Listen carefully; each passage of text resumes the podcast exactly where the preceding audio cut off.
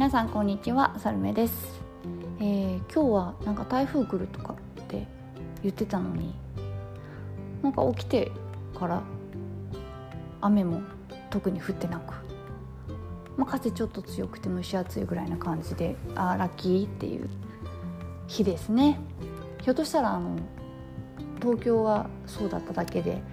他はねたくさん雨が降って大変な地域もあるかなっていうところだと思うんですけどなんか毎回毎回こう台風来る台風来るって言われておおどうしようどうしようとかあの今日はじゃあ午前中休みにしようかとかっていう話をして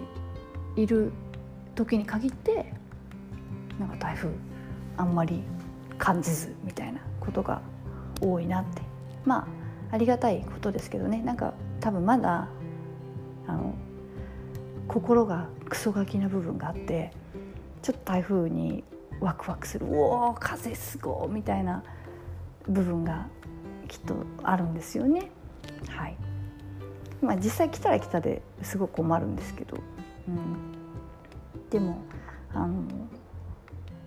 非日常な感じがしてちょっとワクワクしてしまう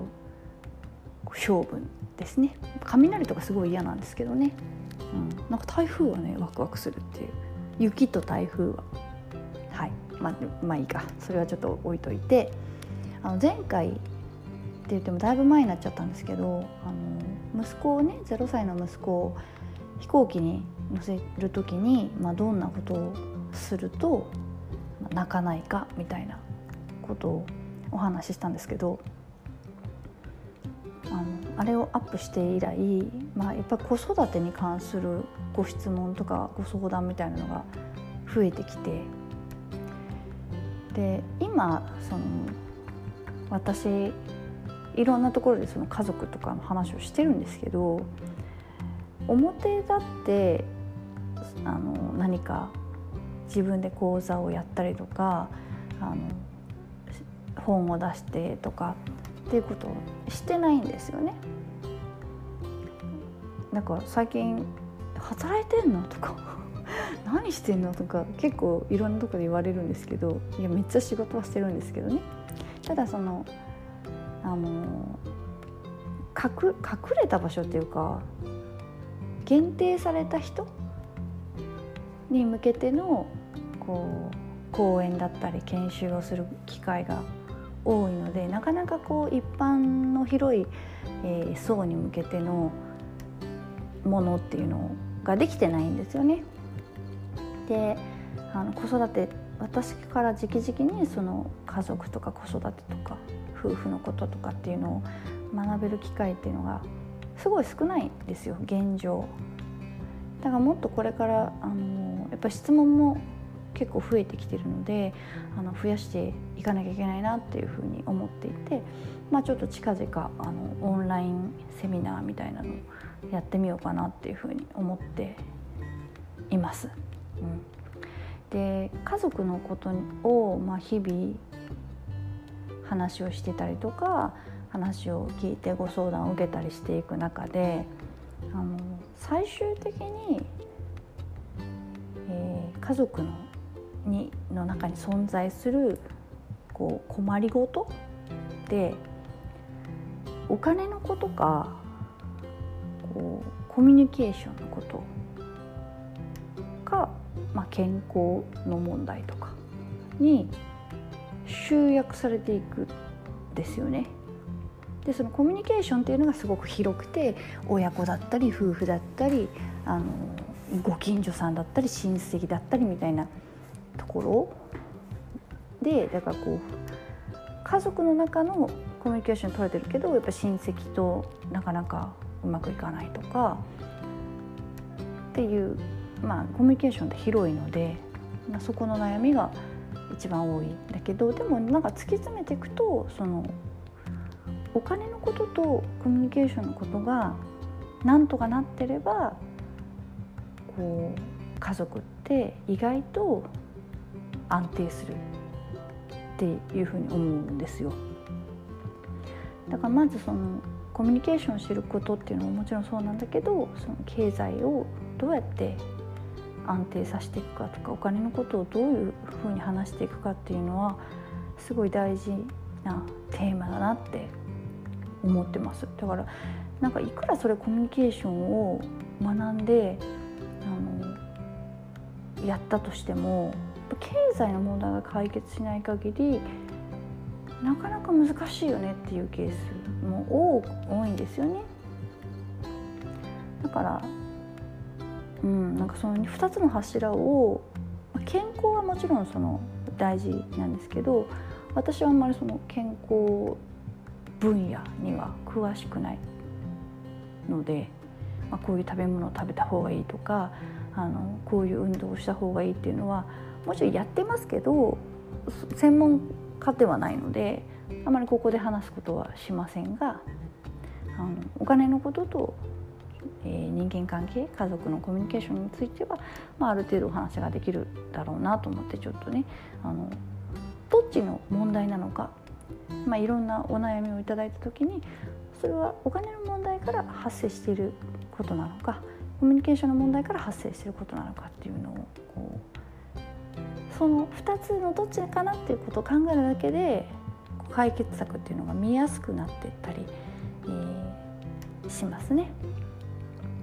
でまあ、この秋ぐらいからあのすごい面白いなって思ってるのは今までは、えー、どっちかというとこれから結婚する夫婦とか今婚活をしている人たちとかっていう大人に向けてのこう研修とか講演っていうのがすごく多くて。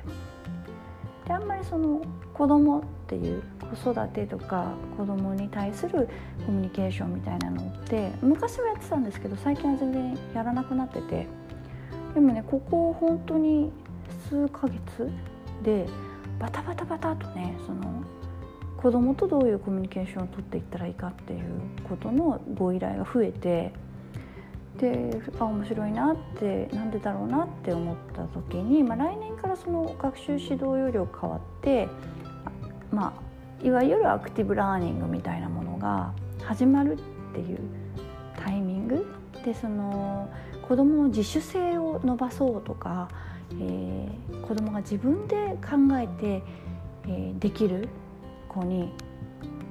っていうまあ、スローガンというかね、まあ、ある種の目標みたいなのが掲げられていて。で私がやっている、まあ、子ども向けの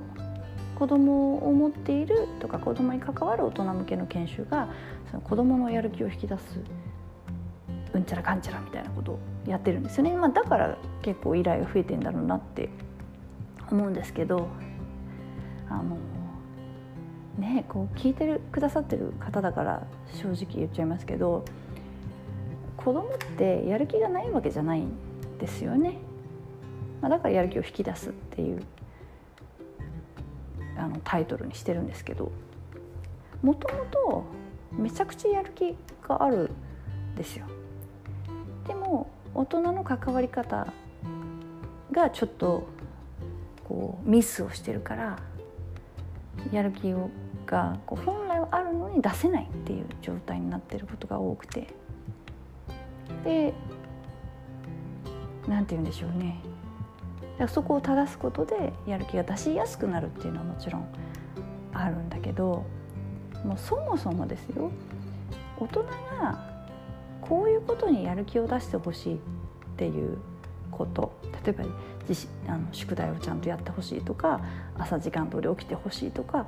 いろいろあるじゃないですか。でもそれって何て言うんだろう結局人って好きなことしかやる気を出せないっていう生き物かなって思ってて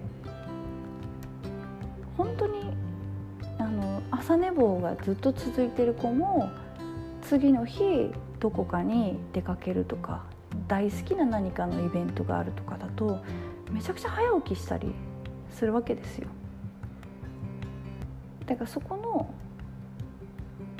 なんかこうその動機探しじゃないけどこの子の本当に好きなことは何なんだろうかっていう。でそれことでこうやる気が出せるってことが分かったらまあ、朝起きるとか宿題やるとか何でもいいですけどそれとその好きなことをどうやってねリンクさせて相乗効果を上げていくかっていうところかなっていう、うん、だからねあのあんまり言わないようにしていて我が家の子供たちには。でね子供をね舐めちゃいけないなって思うのはもうね分かってるんですよやこれはやらなきゃいけないことだって分かってるんだけどなんか大好きなことを制限されたりとかこう大好きなことができないとか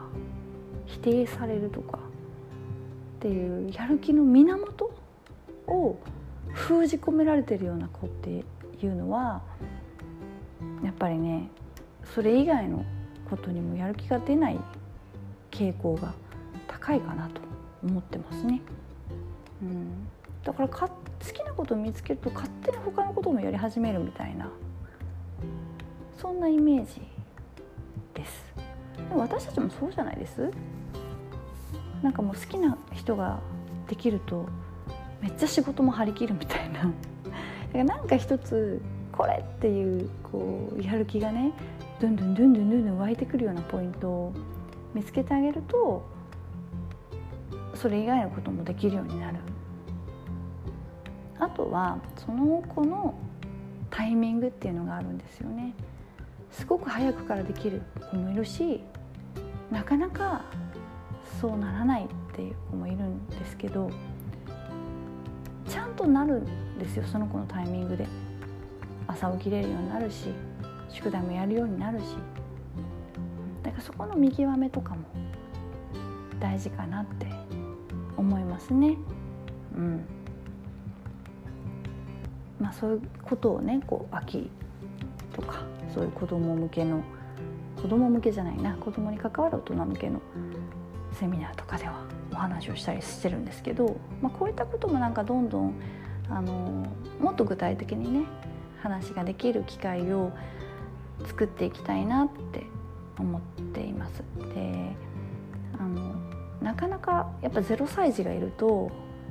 場所を設けてやるって難しいんですけどでも、うん、あの今はね文明の利器がいろいろ発達しているので、まあ、やれるだろうなっていうところですね。なのでちょっとこれからそういったあの情報とか学びをお届けできる機会をどんどんどんどん増やしていこうかなというふうに思っていますので、まあ、この音声とかもそうですけどなんかもっとリアルなこうキャッチボール会話皆さんからの直接のなんか今の課題とかをヒアリングしつつ一緒に考えていくみたいな機会をこう作っていきたいなというふうに考えていますのでよかったらまたお付き合いください。というわけでまた次回失礼します。